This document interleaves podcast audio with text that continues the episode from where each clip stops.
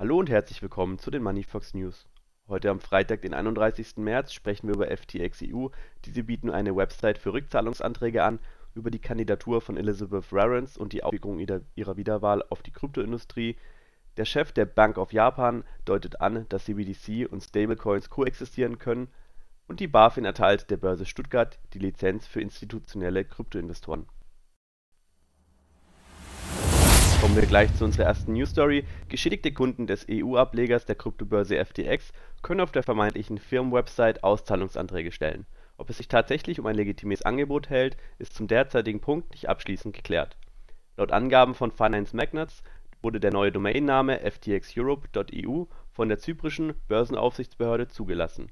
Wie viele Nutzer betroffen sind, ist unklar FTX EU ist seit März 2022 verfügbar und das Firmengeflecht von Sam Bankman-Fried brach bereits im November 2022 zusammen. Senatorin Elizabeth Warren und Senator Roger Marshall haben beschlossen, den Digital Asset Anti-Money Laundering Act erneut einzubringen. Sie scheint entschlossen, ihre Gesetzgebung zu verabschieden, um die Kryptoindustrie in die Knie zu zwingen. Elizabeth Warren hat ihre Bedenken gegenüber Kryptowährungen deutlich zum Ausdruck gebracht insbesondere wegen der fehlenden Regulierung und dem Potenzial für Betrug und Missbrauch.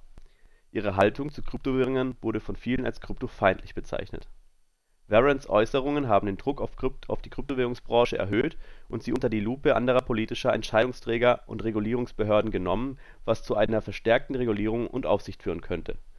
Dies erschwert den Betrieb einiger Kryptowährungsprojekte und kann die Akzeptanz von Kryptowährungen durch Mainstream-Investoren und Unternehmen einschränken als wäre das nicht genug, kündigte Warren kürzlich ihre Kandidatur für eine neue Amtszeit im Senat an. Neben Warrens Wiederwahlkandidatur entwickelt sich auch die Regulierungslandschaft für Kryptowährungen rasch weiter. In letzter Zeit haben Regulierungsbehörden und Gesetzgeber auf der ganzen Welt eine Vielzahl von Aktivitäten entfaltet. Viele Länder haben damit begonnen, neue Vorschriften einzuführen oder Änderungen an bestehende Vorschriften vorzuschlagen in den Vereinigten Staaten haben sowohl die Securities and Exchange Commission (SEC) als auch die Commodity Futures Trading Commission (CFTC) signalisiert, dass ihre Aufsicht über die Kryptoindustrie verstärkt wird.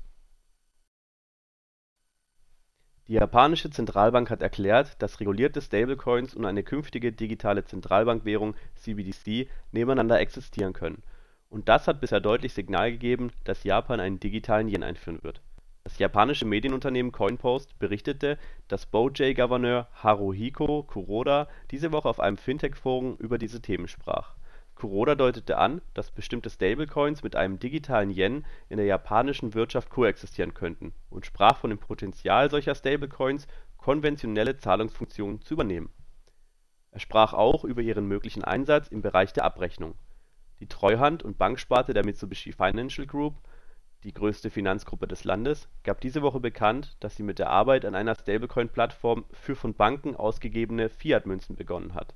Die Regierung hat japanischen Finanzunternehmen grünes Licht für die Einführung von den an Yen gekoppelten Token gegeben und mehrere inländische Banken wollen in diesem Jahr in diesen Bereich einsteigen. Und Kuroda schien anzudeuten, dass solche Münzen in der japanischen Digitalwirtschaft neben einem CBDC koexistieren könnten Roda sprach auch von einem technologischen Fortschritt, der es Japan-Unternehmen bald ermöglichen könnte, Stablecoins und ein CBDC für grenzüberschreitende Transaktionen zu nutzen.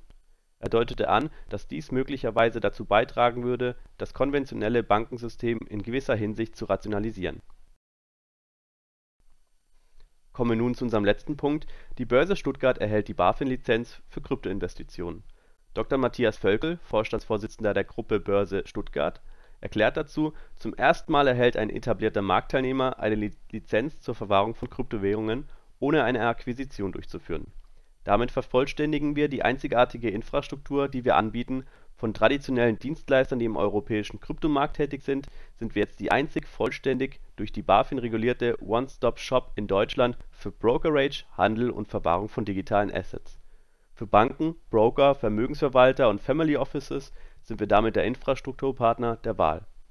Damit erweitert die sechstgrößte Börse in Europa ihr bereits recht umfassendes Kryptoangebot. Seit 2019 bietet das Unternehmen bereits den Handel mit Kryptowährungen über die Bison-App an. Darüber hinaus entwickelte das Unternehmen den Börse Stuttgart Exchange, einen eigenen Handelsplatz für digitale Assets. Und über diesen bietet die zweitgrößte deutsche Börse mittlerweile den Handel von zehn verschiedenen Kryptowährungen an, darunter Bitcoin, Ethereum, XRP und Cardano. Das war's mit den heutigen News. Ich wünsche euch noch ein schönes Wochenende